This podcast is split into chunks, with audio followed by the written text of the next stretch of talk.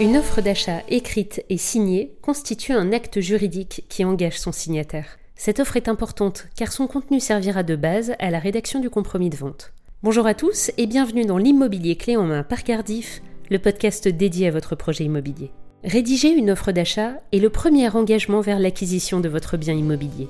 Cette offre, dès lors qu'elle aura été acceptée par le vendeur, officialisera la première étape de la vente. Mais alors, cette offre est-elle obligatoire? Comment la rédiger et quelles sont les différentes démarches à effectuer.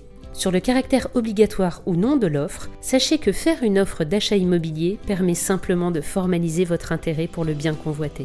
Cette proposition est généralement très appréciée des vendeurs, mais ne constitue une promesse de vente ni un compromis de vente. Concrètement, l'offre d'achat immobilier est un acte juridique par lequel vous vous engagez à acheter le bien immobilier selon les conditions spécifiées dans votre offre. Il s'agit d'un acte juridique unilatéral, ce qui signifie que le vendeur est libre ou non d'accepter votre offre. S'il n'est pas obligatoire de réaliser cette démarche, elle est pourtant fortement recommandée pour vous distinguer des autres acquéreurs et permettra d'accélérer et de fixer les négociations. Mais alors, comment formaliser cette offre d'achat et comment la rédiger? Pour avoir une valeur juridique, votre offre devra nécessairement être formalisée par écrit. Il conviendra d'envoyer votre offre soit par recommandé avec accusé de réception, soit de la remettre en main propre au vendeur ou à son mandataire. Pour être exhaustive, votre offre d'achat devra comporter les éléments suivants.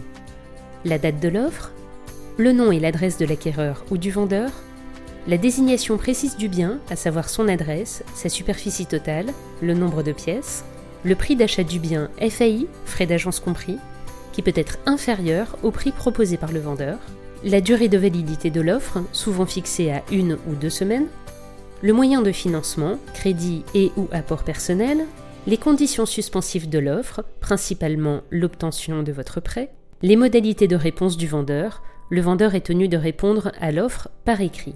La mention selon laquelle l'offre sera annulée si le vendeur ne l'accepte pas dans le délai indiqué, la mention selon laquelle la vente ne sera définitive qu'à la signature de l'avant-contrat, et enfin le délai de rétractation de l'acheteur qui est de 10 jours. Notez bien qu'à cette étape, vous ne devrez verser aucune somme d'argent au vendeur ou à son intermédiaire. Mais alors, quelles sont les précautions à prendre avant d'établir votre offre? Une offre d'achat immobilier est le fruit d'une mûre et parfois longue réflexion. N'hésitez pas à solliciter une contre-visite pour vous assurer de votre décision.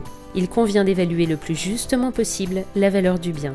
Pour ce faire, n'hésitez pas à prendre en compte plusieurs critères comme l'état du marché, par exemple renseignez-vous bien sur les dernières ventes réalisées dans le quartier ou dans la ville, la nécessité ou non d'effectuer des travaux de rénovation importants ou esthétiques, la nature et la qualité de son environnement, et enfin, les atouts et les faiblesses de votre futur bien.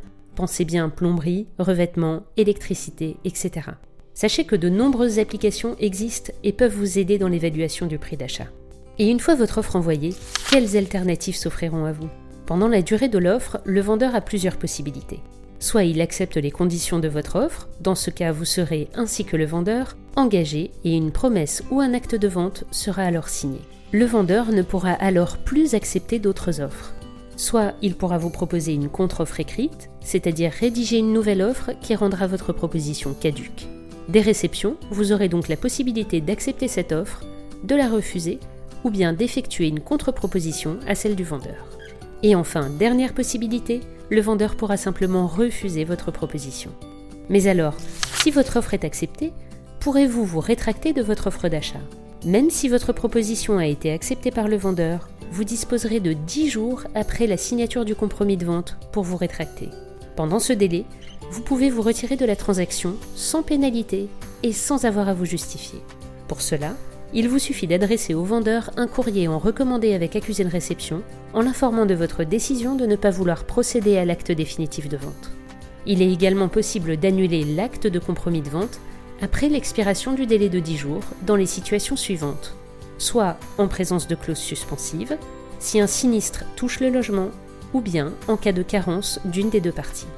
De son côté, le vendeur sera pleinement engagé à vous vendre le bien et n'aura pas la possibilité de se rétracter une fois le compromis signé, sauf par recours judiciaire, en cas de non-respect par l'acheteur de l'une de vos obligations. En conclusion, votre offre d'achat est en quelque sorte la première étape tangible vers l'acquisition du bien de vos rêves. Alors pour résumer, votre offre d'achat immobilier doit être faite par écrit et doit indiquer l'intégralité des informations telles que la date de l'offre, la description du bien, les conditions suspensives, ainsi que la durée de votre offre. Notez bien que vous avez 10 jours pour vous rétracter, même si la proposition d'achat a été acceptée par le vendeur. C'est la fin de cet épisode et nous avons hâte de vous retrouver pour notre prochain podcast. L'immobilier clé en main par Cardiff est en accès libre, alors si vous en avez aimé le contenu, n'hésitez pas à le partager autour de vous.